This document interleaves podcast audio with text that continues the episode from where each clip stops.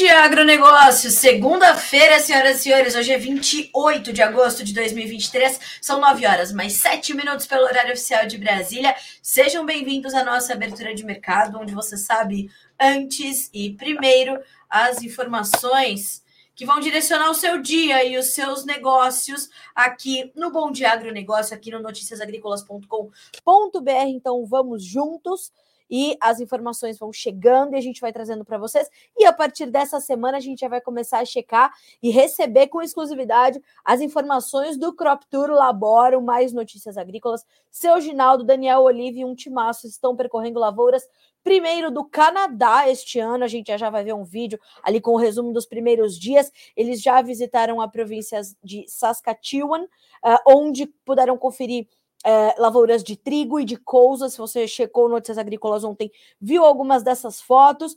E também uh, estão em Manitoba, na região de Manitoba, que é uma das principais regiões produtoras de soja do Canadá. Já já a gente vai ver então o um resumo desse primeiro dia. E o pessoal com frio aqui, né, me mandando nos comentários a temperatura lá em Açaí, no Paraná, ó, meu amigo Márcio Eno, 11 graus, senhoras e senhores. Aqui em Valinhos, 14 graus, mas acho que com sensação térmica de 2. Porque tá um frio que vocês não imaginam.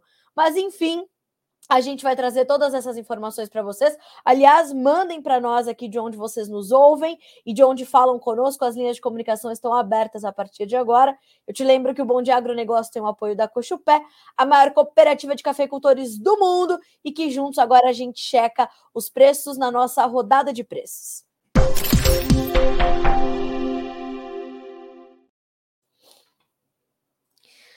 Bom, vamos então à Bolsa de Chicago para começarmos as nossas checagens. Uh, a soja sobe 0,9%, o contrato novembro vai a 14 dólares por bushel.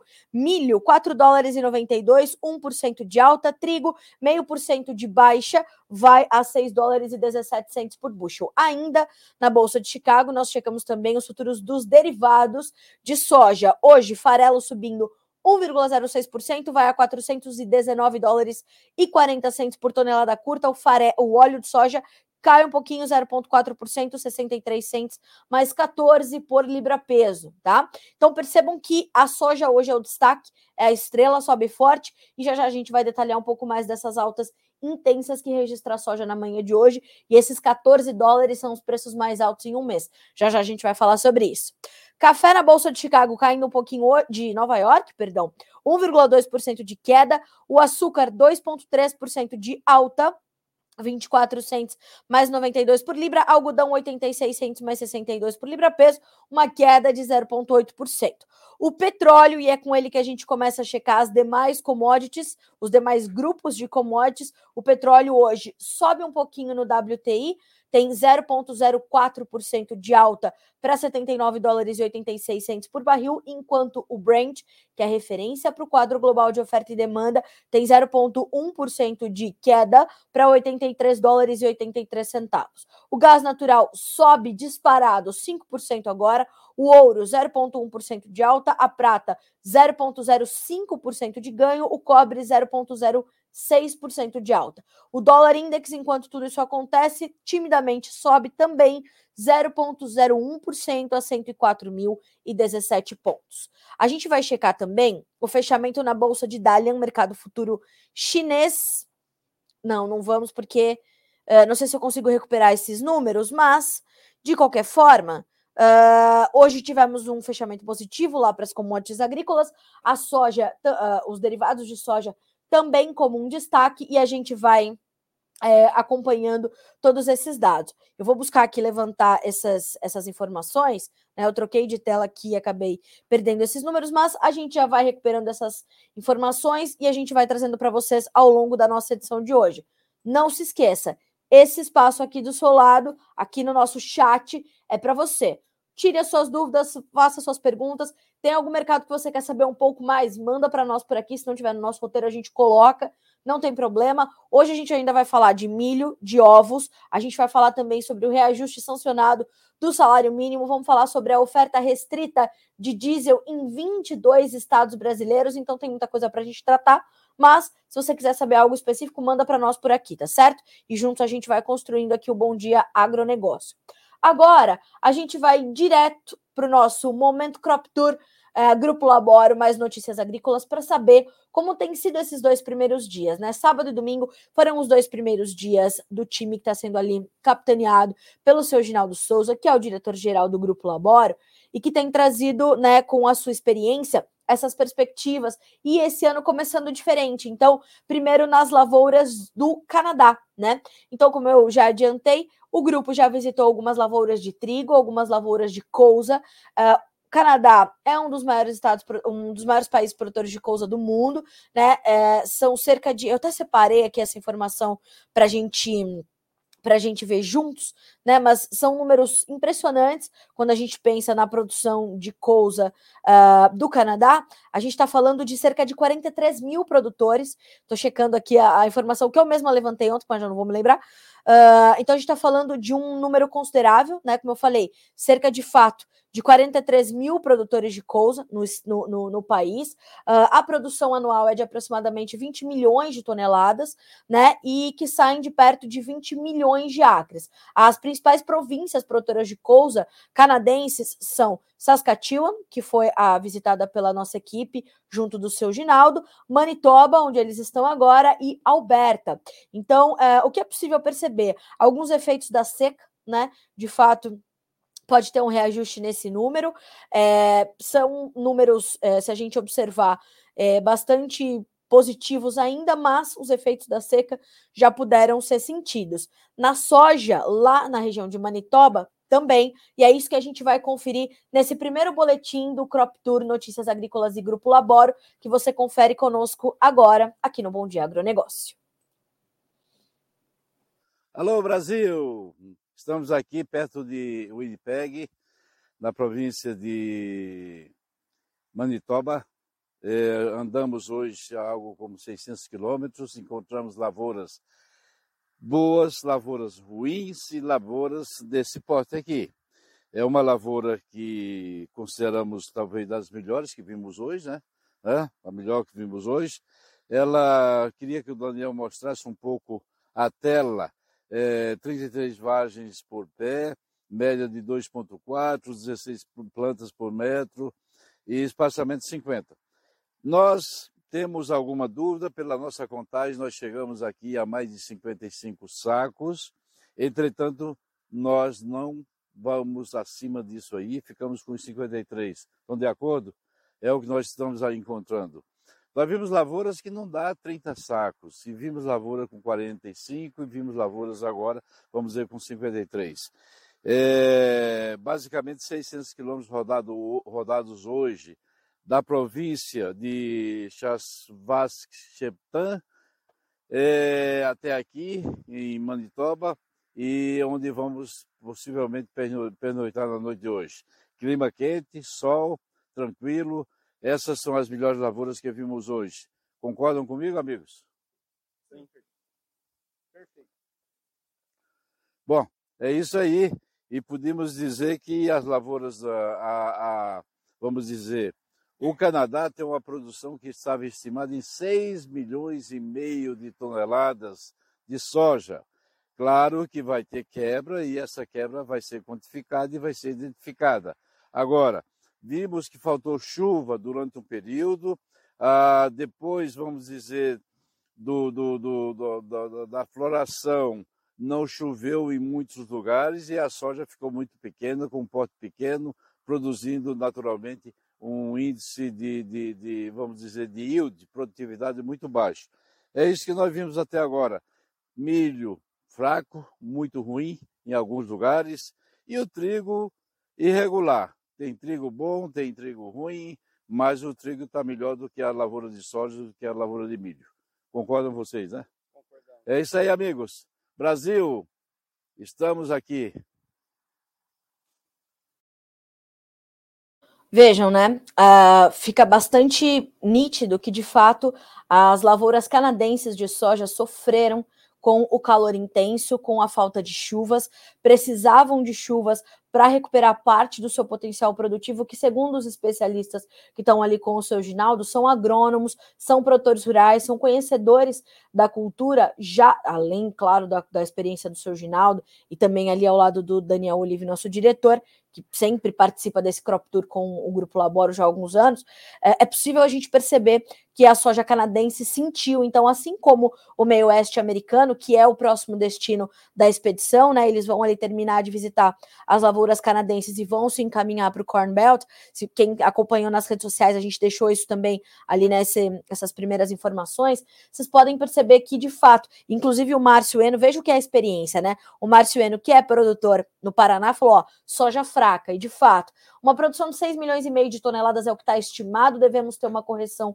para baixo desses números por conta, então, dessa, dessa condição. Sigam acompanhando, tá? A gente vai trazer mais vídeos, mais regiões e tem uma página todinha dedicada ao Crop Tour, como todos os anos acontece também.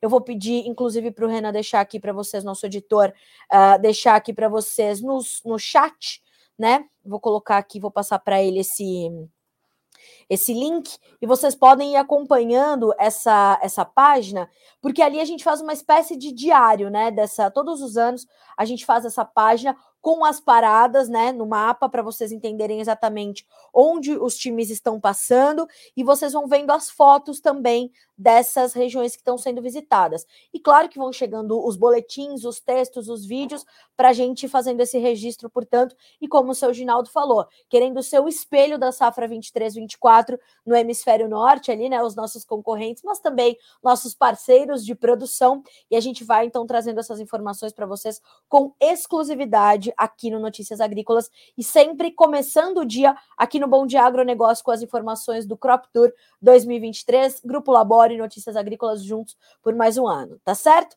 Vamos juntos, portanto. Bom, dadas as informações do Crop Tour, vamos agora às nossas notícias da manhã.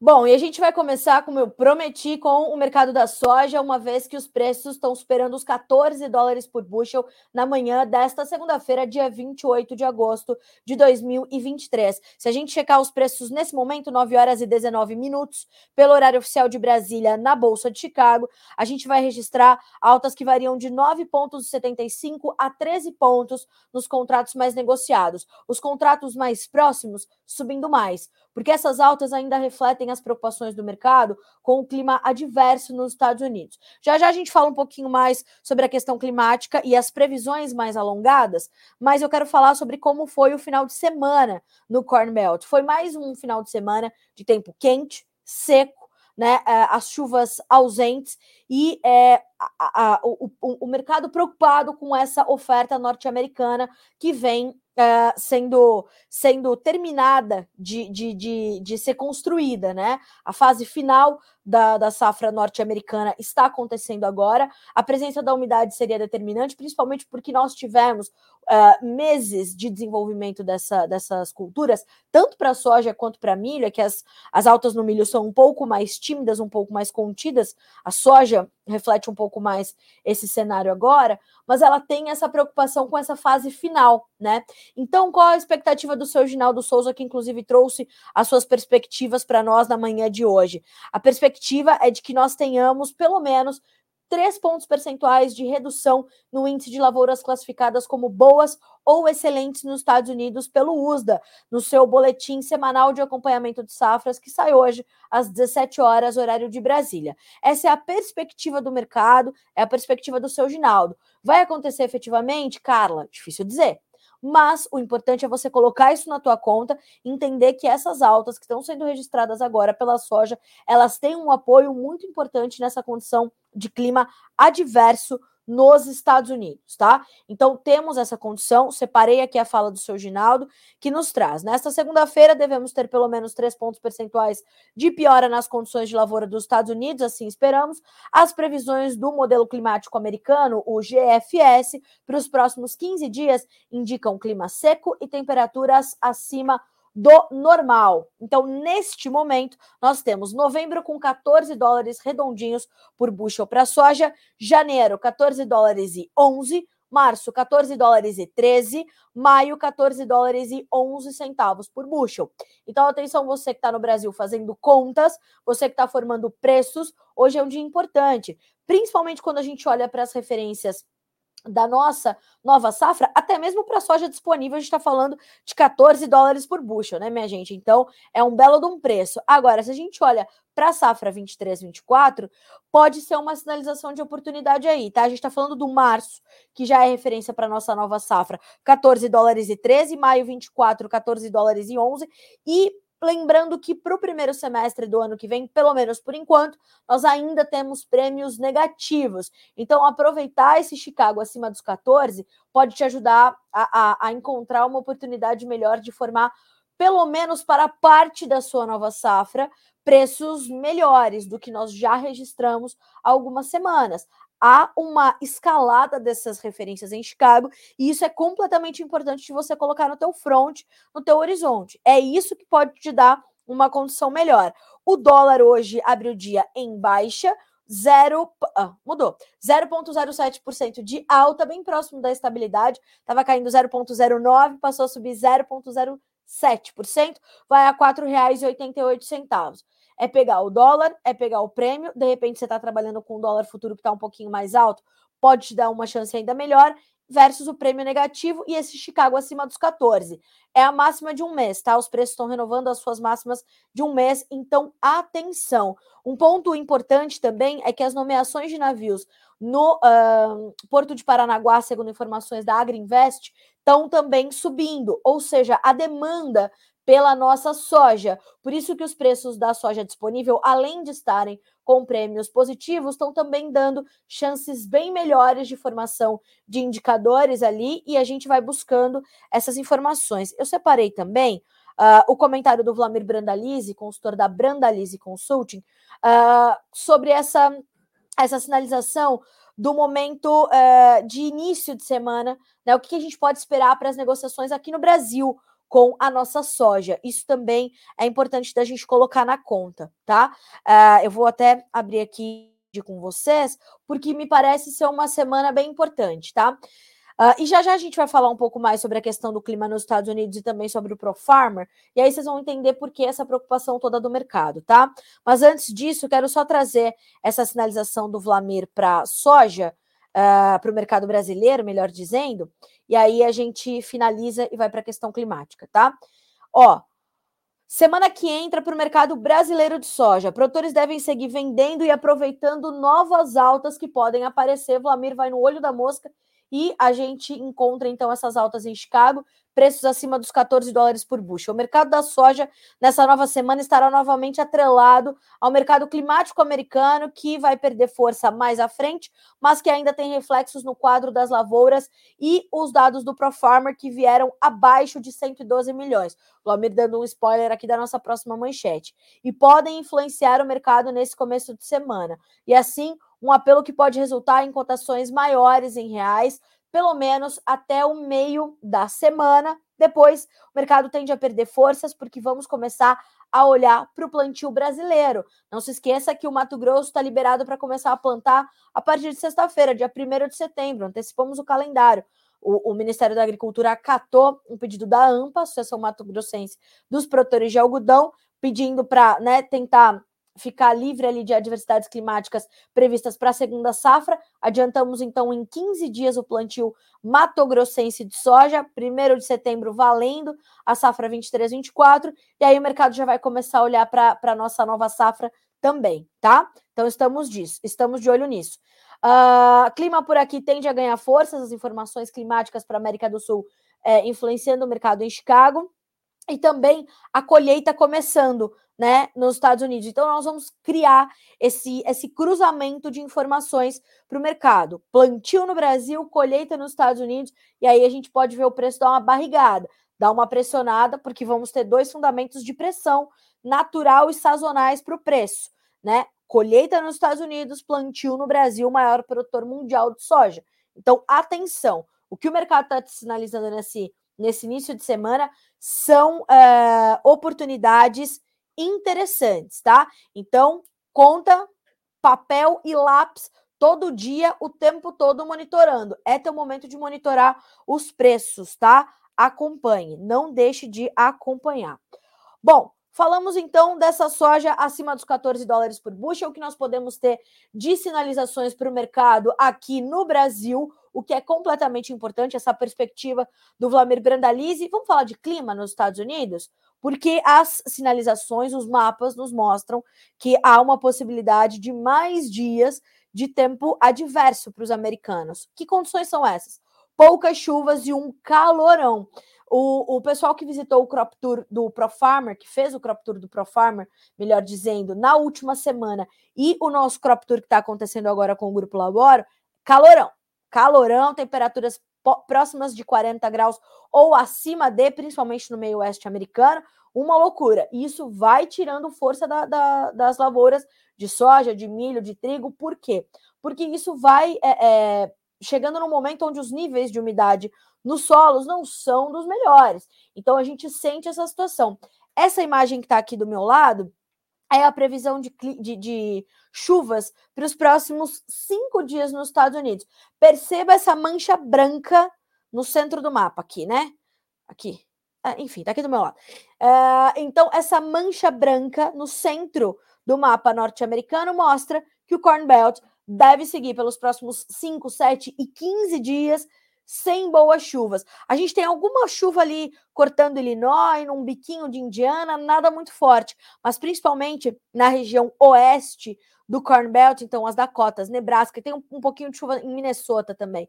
Nada muito muito agressivo, mas percebam, essa essa finaleira da safra americana sofrendo então com falta de chuvas e temperaturas elevadas acima da média. Atenção, é isso que está dando suporte às cotações em Chicago, principalmente para soja e para milho. A gente vai monitorando essa condição ao longo do dia. Então, você já começa a semana sabendo que é clima adverso nos Estados Unidos que você tem que monitorar também. Tá certo assim?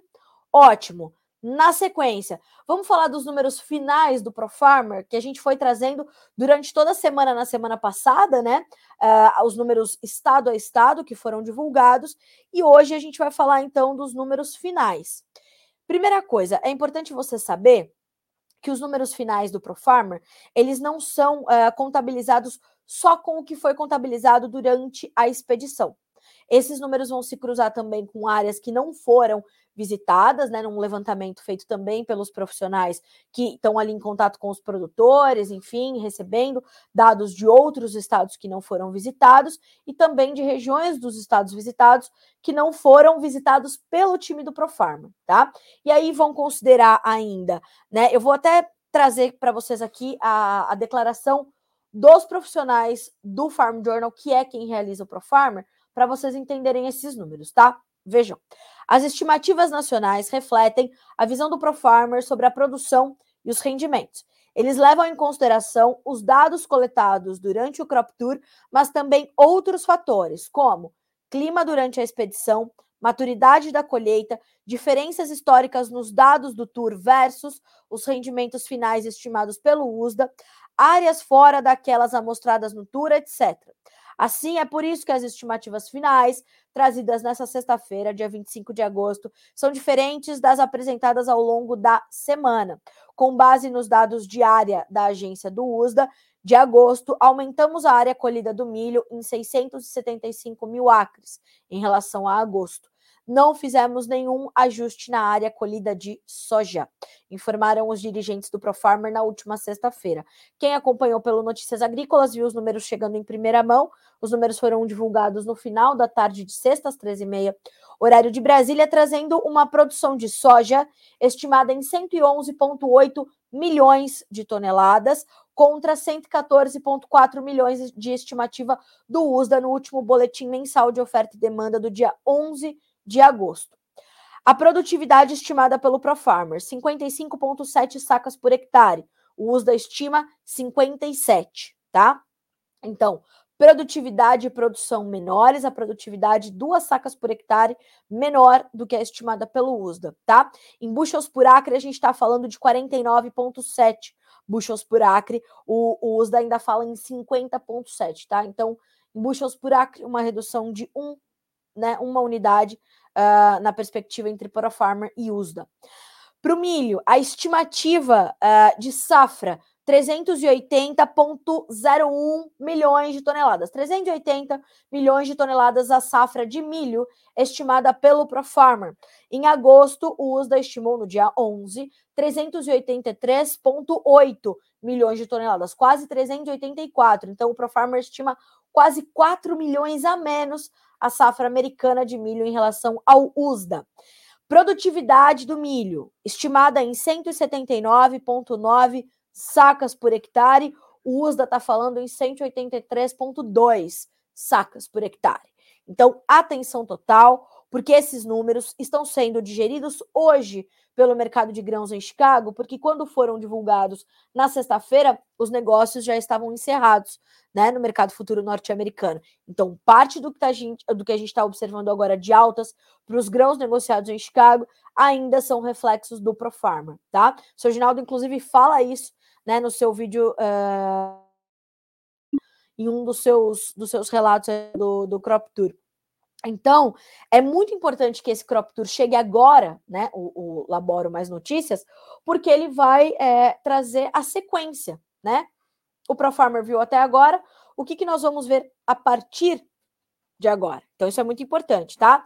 Os números finais estão disponíveis para você aqui no Notícias Agrícolas, já convertidos para milhões de toneladas, sacas por hectare, e tem também estado a estado, tá? Tem produtividade para uh, Iowa, Illinois, Nebraska, Minnesota, Indiana, Ohio e Dakota do Sul, para soja e para milho, e os comentários detalhados de cada estado, tá? Tá tudo disponível para você por aqui, as estimativas finais e as que foram sendo reportadas durante a semana, dia a dia, estado a estado, tá? E tem toda a metodologia do ProFarmer aqui, enfim, todas as comparações com a média dos últimos três anos, com o ano passado, enfim, tá tudo muito completo aqui no Notícias Agrícolas, como todos os anos a gente faz a cobertura deste tour, que é o mais tradicional e antigo tour de safra dos Estados Unidos, nessa temporada chegando à sua 31ª edição. Então, confira esses dados, tenha-os à mão para você entender como é que o mercado está se comportando frente a esses dados, tá certo assim? 9 horas e 34 minutos pelo horário oficial de Brasília. A gente segue por aqui. Senhoras e senhores, continuem uh, acompanhando por aqui e mandando as suas perguntas, os seus questionamentos, que a gente vai respondendo tudo ao final, tá? A gente tem no final do Bom Dia Agronegócio nosso quadro, nosso quadro do Fala Produtor, que aí é seu espaço, eu vou responder as perguntas que você está mandando por aqui, vou trazer os seus comentários também, faça suas perguntas, tire suas dúvidas e a gente vai carregando-as para o final para eu ter mais tempo de respondê-los, tá certo assim? 9 horas e 35 minutos pelo horário oficial de Brasília. Vamos falar agora um pouquinho sobre o mercado de milho porque nesta segunda-feira o CPEA apontou que as nossas boas exportações têm dado suporte aos preços do milho aqui no Brasil, apesar de estarmos aí nessa fase final de colheita e de termos ali é, é, uma boa oferta, uma safra recorde, né? Na segunda safra sendo uma safra recorde, atualmente é a nossa maior safra, e nós temos visto então essa demanda externa levando muito milho brasileiro, dando suporte às cotações aqui no Brasil, e os vendedores também um pouco mais distantes do spot para fazer novos negócios, ajudando nesse suporte. Veja, as exportações brasileiras de milho têm se intensificado nas últimas semanas, os embarques vêm dando suporte aos preços domésticos e o indicador Exalc BMF Bovespa vem atravessando esse mês de agosto operando entre 52 e 53 reais por saca de 60 quilos. Nesse cenário, parte dos produtores se afastou do spot à espera de uma recuperação nos valores, então estamos de olho. Também separei aqui o comentário do Vlamir Brandalize, para que a gente possa entender como começa a semana para o mercado de milho aqui no Brasil. E Vlamir no, nos diz e nos orienta. Negócios com milho podem aumentar com mais pressão da demanda interna e também externa.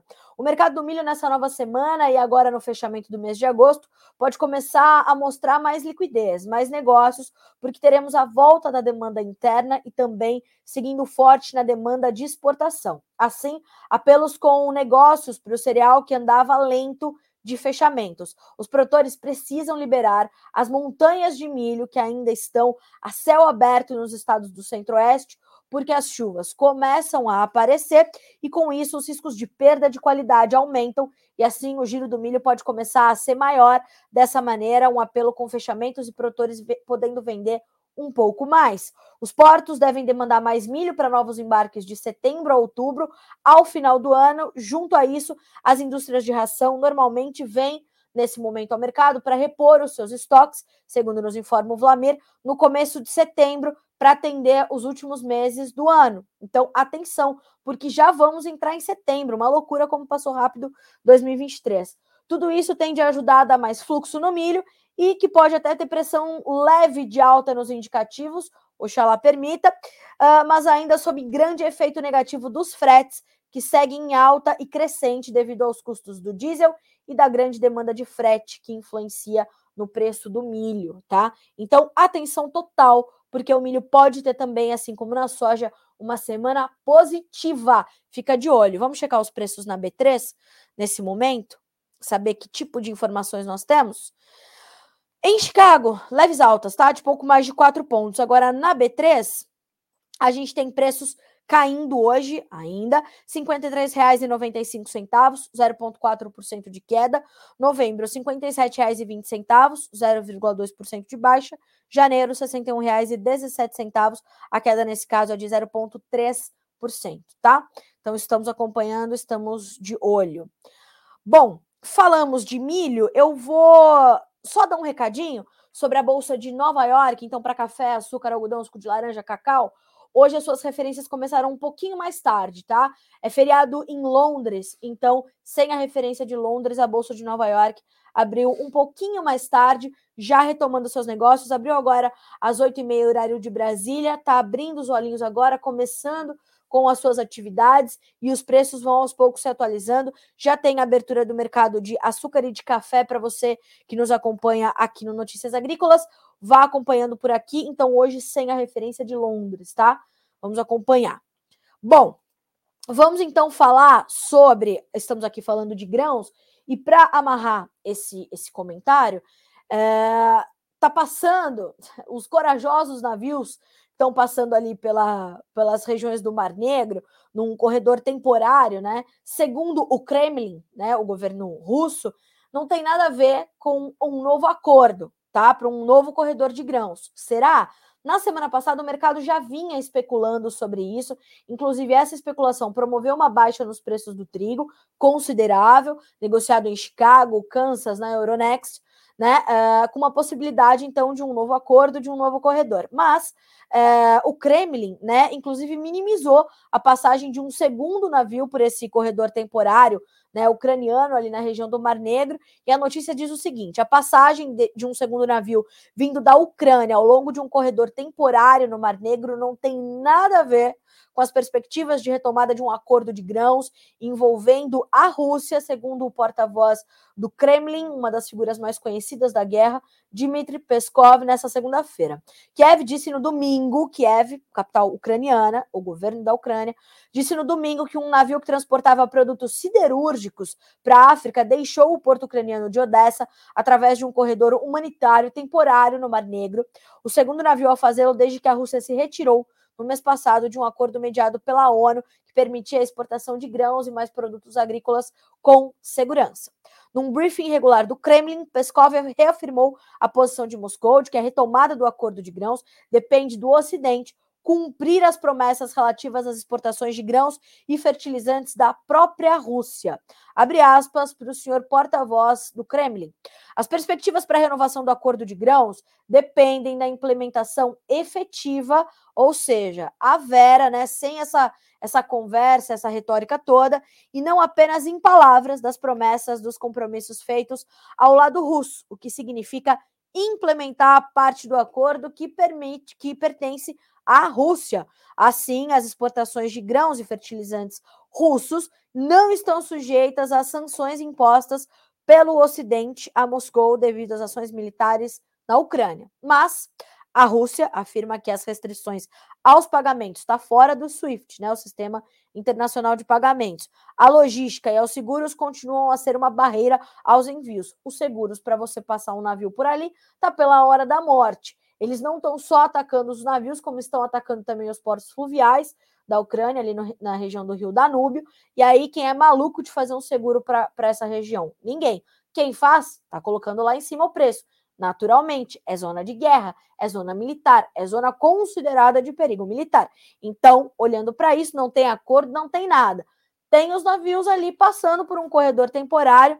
Vejamos como fica isso na sequência. É perigoso? É perigoso, mas está acontecendo. É grão? Não é grão, tá? Então, corredor não tem e não tem também acordo, tá? O Kremlin já falou, não tem acordo, só quando o Ocidente cumprir a sua parte.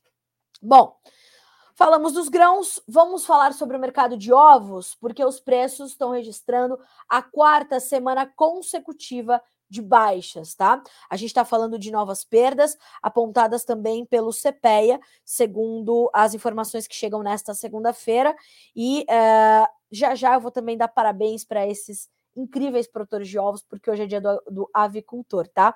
Já já a gente traz a nossa programação. Os preços dos ovos comerciais caíram, segundo o CPEA, pela quarta semana consecutiva entre os dias 17 e 24 de agosto, pressionados pela baixa liquidez. Colaboradores consultados pelo CPEA relataram que as vendas estão bastante reduzidas devido à demanda enfraquecida, o que vem gerando sobras no mercado, mantendo os valores em queda. Eu separei aqui algumas cotações para a gente conferir juntos, né, de como tem sido os, os, os preços. A, a, referência, naturalmente, é da última sexta-feira.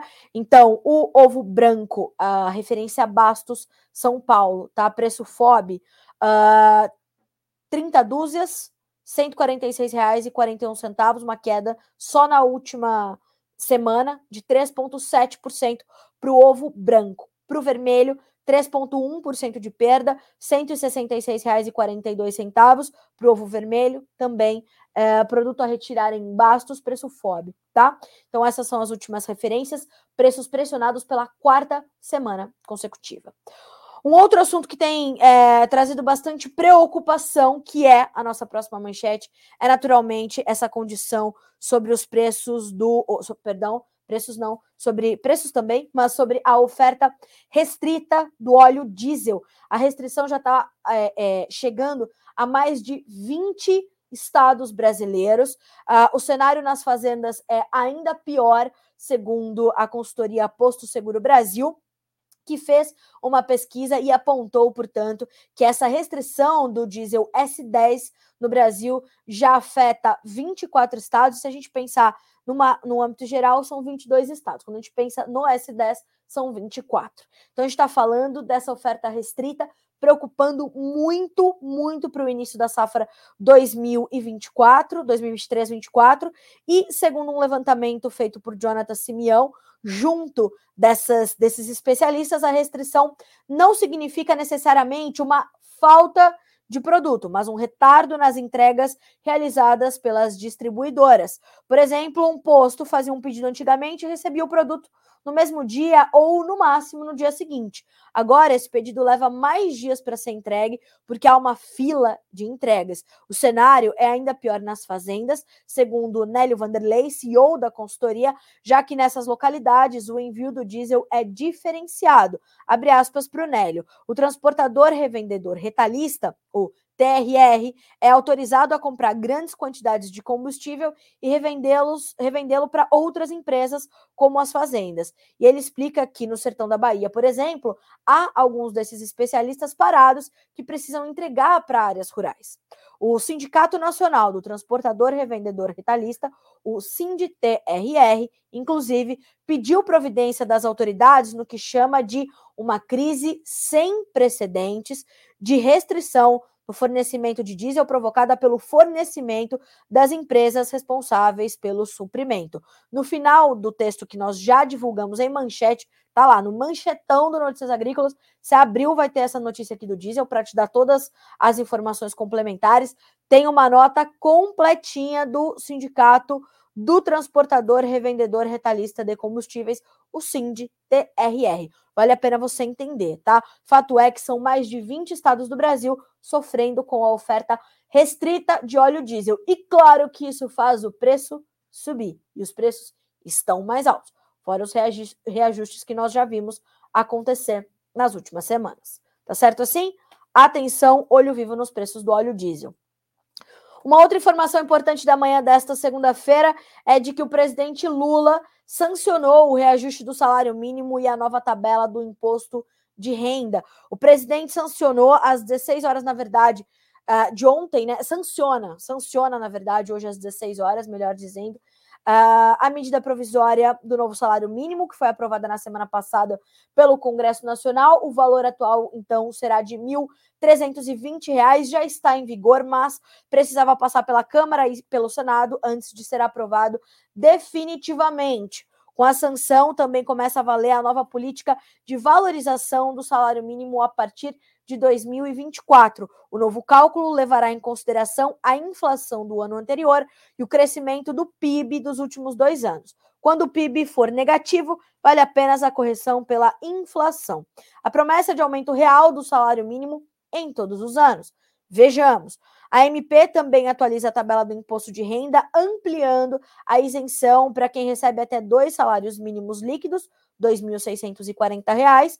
Essa é a primeira solenidade de Lula após retornar, retornar a viagem à África, né? Ele foi para lá, para Joanesburgo, para a cúpula dos BRICS, né? E aí, uma loucura total. Enfim, estamos acompanhando. Vamos ver como é que fica essa situação. Vamos ver como fica o dinheiro para todo esse reajuste, né? Estamos acompanhando.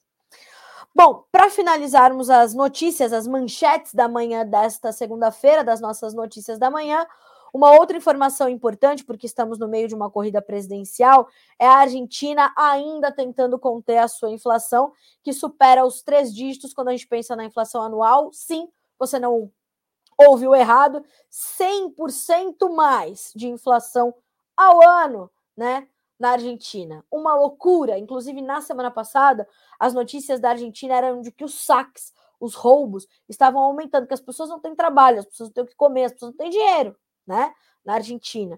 E aí o Sérgio Massa, que é um, uma máquina de lançar medidas, né? Trouxe novas medidas, então, agora para tentar combater a inflação. Vejamos, né? Uh, o governo da Argentina anunciou nesse domingo medidas para tentar fortalecer o consumo, lim limitar o impacto da desvalorização do peso, eita, e enfrentar a inflação que supera 100% ao ano, como eu já te adiantei, né? Segundo o ministro da Economia, que também concorre à presidência pela coalizão governista União pela Pátria, que é, então, é, é a esquerda ali na Argentina, né? As medidas incluem abonos fiscais e o pagamento de bônus extraordinários a trabalhadores e aposentados no contexto do programa de fortalecimento da atividade econômica e do salário. Abre aspas para Sérgio Massa. O objetivo central é que cada um dos setores da economia tenha, de alguma forma, o apoio do Estado, afirmou o ministro argentino em uma rede social. A Argentina tem um empréstimo junto ao FMI milionário, Fundo Monetário Internacional, desde 2008, que, que forçou uma desvalorização da nossa moeda nos últimos dias e a pior seca da nossa história, que prejudicou nossas reservas e contas, mas que também atingiu a economia de muitas famílias, principalmente as reservas e contas do governo, já que fica para o governo 33% do valor exportado pelos produtores argentinos, as retenções. Então, por isso que tem dólar soja, dólar milho, dólar vinho, dólar maçã, dólar mate, dólar agro, dólar tudo na Argentina. É para fazer dinheiro para o governo. Aí vem travestido de uma ajuda para o produtor rural da Argentina. Não acontece. Não acontece. 33% do que se exporta fica para o governo. É uma história já conhecida, a gente já sabe disso, então a gente vai acompanhando. Uh, como eu disse, essas medidas são lançadas no meio da campanha eleitoral, no meio da corrida presidencial, lembrando que as primárias já aconteceram e quem venceu o mais votado foi Javier Milei, com 30% dos votos, né? Uh, o Javier Milei, que se classifica como um ultraliberal, né? E já fez duras críticas ao governo argentino, com, na minha modesta opinião, toda a razão, né? É, a Argentina está afundada numa crise financeira, econômica, né? Então, uh, Javier Milei quer provocar transformações importantes na Argentina, primeiramente cortando gastos na carne, o que é o mais importante e é o mais urgente, de fato, para os argentinos, promovendo, né, uma, uma mudança uh, monetária, política monetária diferente, olhar a moeda diferente, tudo diferente, né? E a Argentina precisava mesmo de um chacoalhão para sair dessa crise, né? É, desse peronismo empoeirado que já, né? Cristina Kirchner, Néstor Kirchner, Alberto Fernandes, essa gente que, né? Não tem respeito pela história incrível que a Argentina já teve, principalmente economicamente falando. 9 horas e 52 minutos pelo horário oficial de Brasília. Uh, eu vou fazer o seguinte: eu vou encurtar um pouquinho hoje o Bom Dia Agronegócio, porque hoje é dia do avicultor, coisa boa, né? E a gente vai conversar às 10 horas, horário de Brasília. Vou recuperar aqui o nome da nossa entrevistada que é a Simone Tessaro, que foi uma das vencedoras, inclusive, do prêmio Melhor História de um Agricultor desse ano, né? Edição de 2023. Ela é avicultora em Serranópolis do Iguaçu, no Paraná.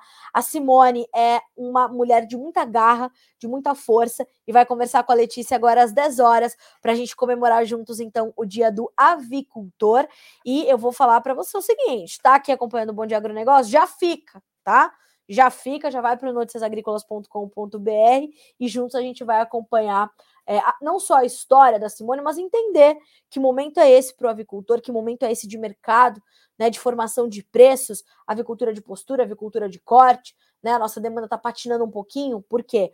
Porque estamos ali com poder aquisitivo um pouco mais comprometido, enfim. Uh, mas, ó, quero agradecer a todos os bons dias que eu estou recebendo aqui. Lilian Henkel, Devino Neumann, José, João Renato, Della Lata, Jonathan Freitas, Sadi Mota, uh, Eliana, a dona Eliana aqui no interior de São Paulo, o João Paulo Luiz Gonzaga, obrigada, viu, pela, pela, pelo comentário tão gentil. Dona Neuza lá de São Paulo, Marco Antônio Miranda, aqui de Valinhos, nosso conterrâneo.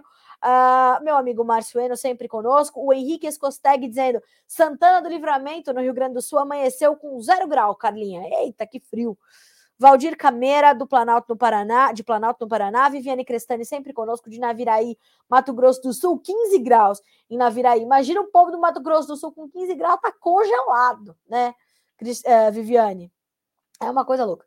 Bom dia também para o Danilo Padovani e para Ana Cláudia Nascimento. Sempre bom dividir as minhas manhãs com vocês. É um prazer. Eu desejo a vocês uma excelente semana. Né? Começamos a, a, a segunda-feira com um montão de notícias e notícias muito boas, eu diria, né? Boas notícias para nós, para quem é produtor rural, para quem está né, sempre na coragem, na resiliência, tocando esse país adiante. Te desejo uma excelente semana de bons negócios. Amanhã, às 9 horas, estamos juntos novamente aqui no Bom Dia Agronegócio. Eu estou te esperando. Boa semana para você. Até amanhã.